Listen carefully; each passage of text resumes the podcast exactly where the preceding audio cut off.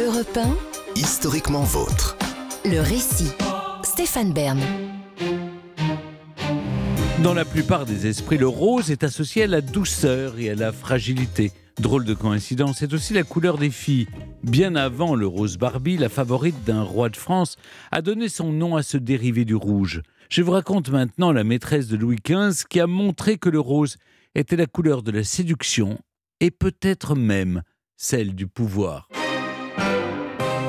Venez avec moi en ce beau jour d'été 1743 suivre la chasse royale dans la forêt de Sénart. Les lieux grouillent de gibier. Le roi de France, Louis XV, passionné de vénerie, traque le cerf. Suivons-le. Oh, nous ne sommes pas seuls. Châtelains et bourgeois du coin traquent, eux, leur souverain. Soudain, le monarque apparaît, il a fière allure dans son habit de drap bleu garni de galons d'or et d'argent. Soudain, le voilà qui s'arrête. A-t-il vu sa proie? Non, c'est plutôt lui qui est touché cette fois. À l'intérieur d'un petit phaéton, c'est une voiture légère couleur bleu azur, une jeune femme le fixe d'un regard pénétrant. Elle est ravissante, toute vêtue de rose. Ses joues sont assorties à sa robe, ses pommettes sont pourpre. Son nom? Madame le Normand d'Étiole. Voici comment l'a décrit un contemporain. Elle était d'une grande taille de femme, sans l'être trop, très bien faite. Elle avait le visage rond, tous les traits réguliers, un teint magnifique, la main et le bras superbes, des yeux plus jolis que grands, mais d'un feu, d'un spirituel, d'un brillant que je n'ai jamais vu à aucune femme. Elle était arrondie dans toutes ses formes, comme dans tous ses mouvements, avec une démarche pleine de grâce. Cette charmante demoiselle est une ancienne roturière née Jeanne-Antoinette Poisson à Paris en 1721. La séduction opère dès son plus jeune âge. Au couvent des Ursulines de Poissy, où elle passe une bonne partie de son enfance, on la surnomme prophétiquement Rainette ou la Petite Reine.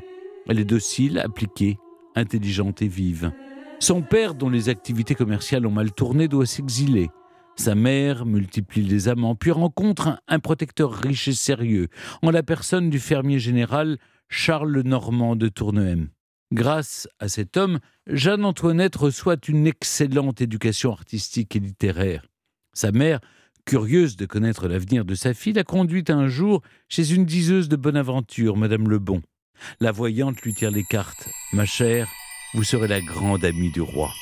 Pour l'heure, c'est le neveu de l'ami de sa mère qu'elle épouse en 1741, Charles Guillaume le Normand. En cadeau, ils reçoivent de l'oncle le château des Tilleuls qui se trouve à 25 km de Paris et à proximité de la forêt de Sénart. Une aubaine pour la nouvelle Madame des Tilleuls qui, comme toutes les femmes du royaume, cherche à attirer l'attention du roi. C'est chose faite lors de cette partie de chasse à l'été 1743.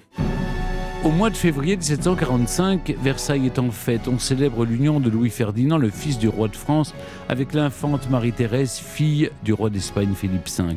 Huit convives, dont le roi étant déguisé en conifère, la soirée prendra le nom de bal des ifs. Sous sa touffe de feuilles, Madame d'Étiole a reconnu le roi. Elle porte un domino en soie de sa couleur préférée, le rose. Louis XV la reconnaît aussitôt. Quand il s'approche d'elle, elle accepte de rabattre le capuchon de son habit pour découvrir son joli visage. Ses joues rosissent. Elle s'enfuit aussitôt, laissant tomber un mouchoir en dentelle.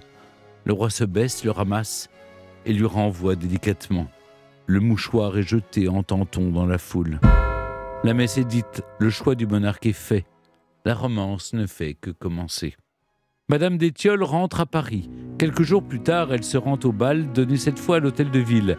Elle monte au premier étage. L'historien Henri Carré raconte que ce fut là que le roi fort émoustillé rejoignit la nymphe éplorée qui s'était démasquée pour reprendre haleine.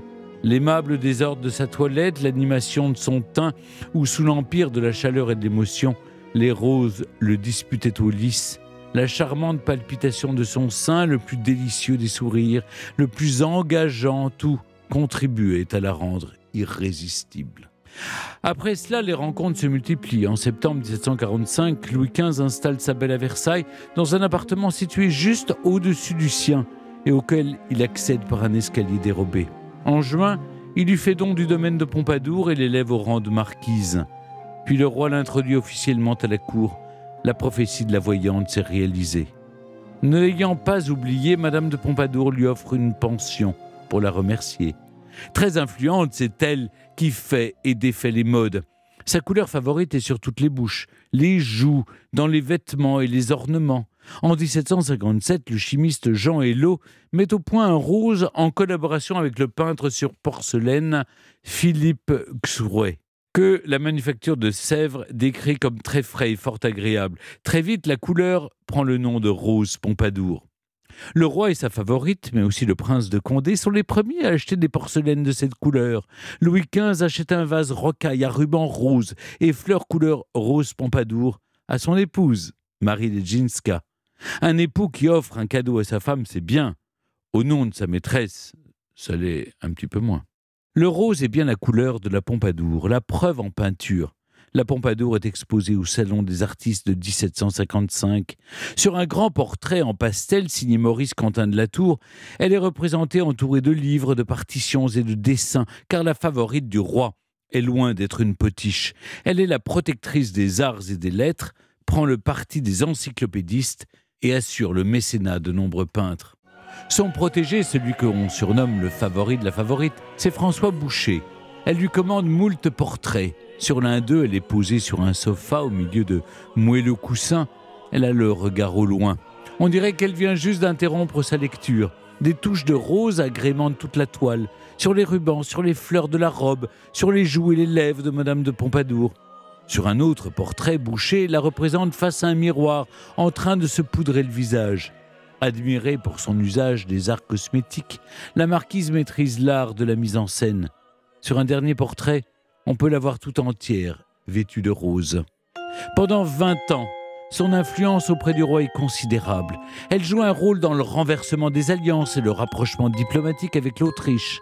En 1763, on lui reproche même la défaite de la France dans la guerre de Sept Ans. En 1764, la marquise de Pompadour meurt de la tuberculose. Elle laisse une trace tout en couleur dans l'histoire et dans les arts. Une touche de rose qui devient la couleur Pompadour et que les artistes déclinent désormais de toutes les teintes sur leur palette. Et son style traverse les époques. Au siècle suivant, il plaît à certains comme Flaubert, qui écrit Je la trouve très forte, pleine d'un bon petit chic tout à fait Pompadour.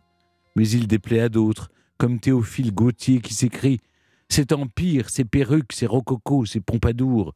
Il faut être momie ou fossile, membre de l'Institut ou fouille de Pompéi pour trouver du plaisir à de pareilles billevesées.